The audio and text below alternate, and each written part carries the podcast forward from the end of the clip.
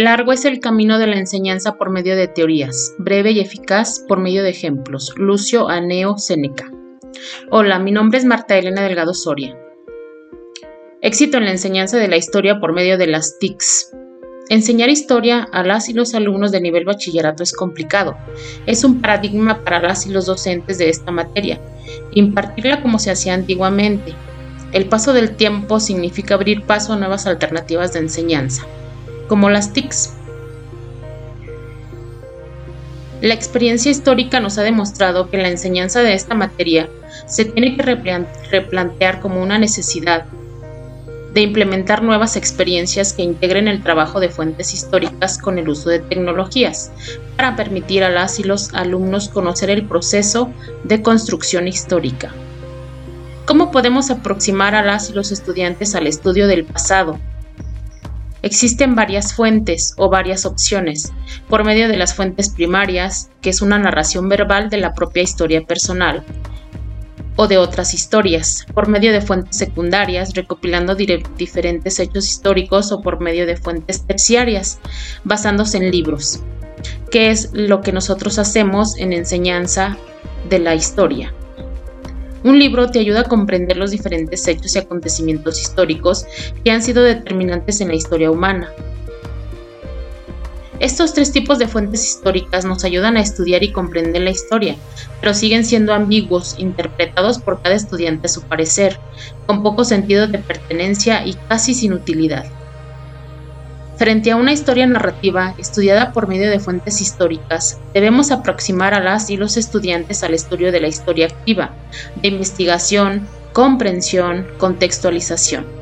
La mejor manera que tenemos en la actualidad y que puede significar un éxito en el estudio de la historia es el uso de las TICs, usándolas de manera colaborativa con las fuentes históricas.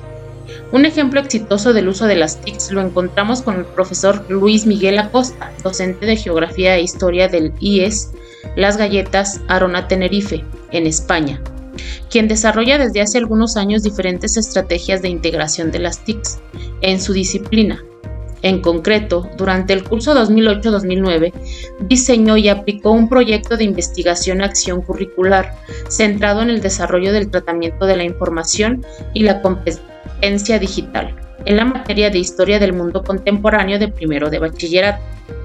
Las y los alumnos asumían el papel de investigadores o sujetos históricos, gracias a las tecnologías. Aplicaban algunas de las técnicas específicas de la disciplina, aprendían con más facilidad conceptos y procesos complejos y en palabras del propio profesor Acosta, destacan por su aportación al desarrollo de actitudes de comprensión de los valores de sociedades pretéritas desde una aproximación contextualizada, vívida, en primera persona y no requerir una aplicación sistémica del método. En síntesis, de todo lo anterior se infiere la necesidad de implantar experiencias que integren el trabajo con fuentes históricas e historiográficas, que permitan a las y los alumnos conocer los procesos de construcción científica que llevan a cabo los historiadores y que, en definitiva, contribuyan a cimentar el conocimiento histórico de nuestros alumnos. Pero, ¿cómo aprovechar las potencialidades que nos ofrecen las TICs en este sentido?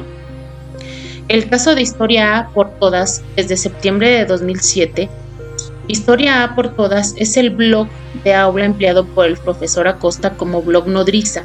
Su experiencia con blogs no arrancó por entonces, pues ya desde el curso 2005-2006 sus estudiantes de cuarto de bachillerato contaban con blogs propios, trabajo continuado desde los cursos siguientes en las materias de Historia del Mundo Contemporáneo e Historia de España, en los que debían realizar algunas actividades y responder a cuestiones.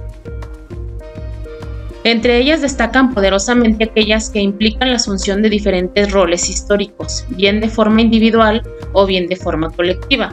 En relación al primero de ellos, a través de la, la carta de Charlotte a Maggie, el autor sugiere un itinerario histórico en el cual las y los alumnos han de relatar las vivencias de un obrero durante la Segunda Revolución Industrial.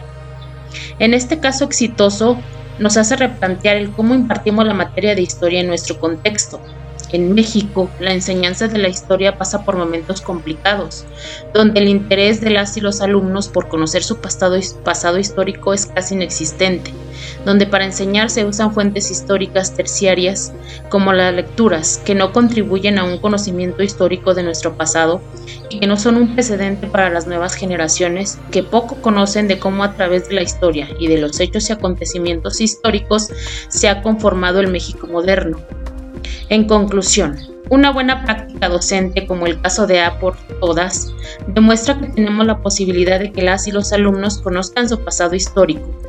Por medio de la investigación, contextualización, vivenciar los procesos históricos, realizar blogs de trabajo, realizar síntesis, reflexión, seleccionar información e integrar en las secuencias didácticas diferentes estrategias empleadas todo esto en su conjunto constituyen un referente de motivación y puede originar en los alumnos el gusto por, no, por conocer la historia. Gracias.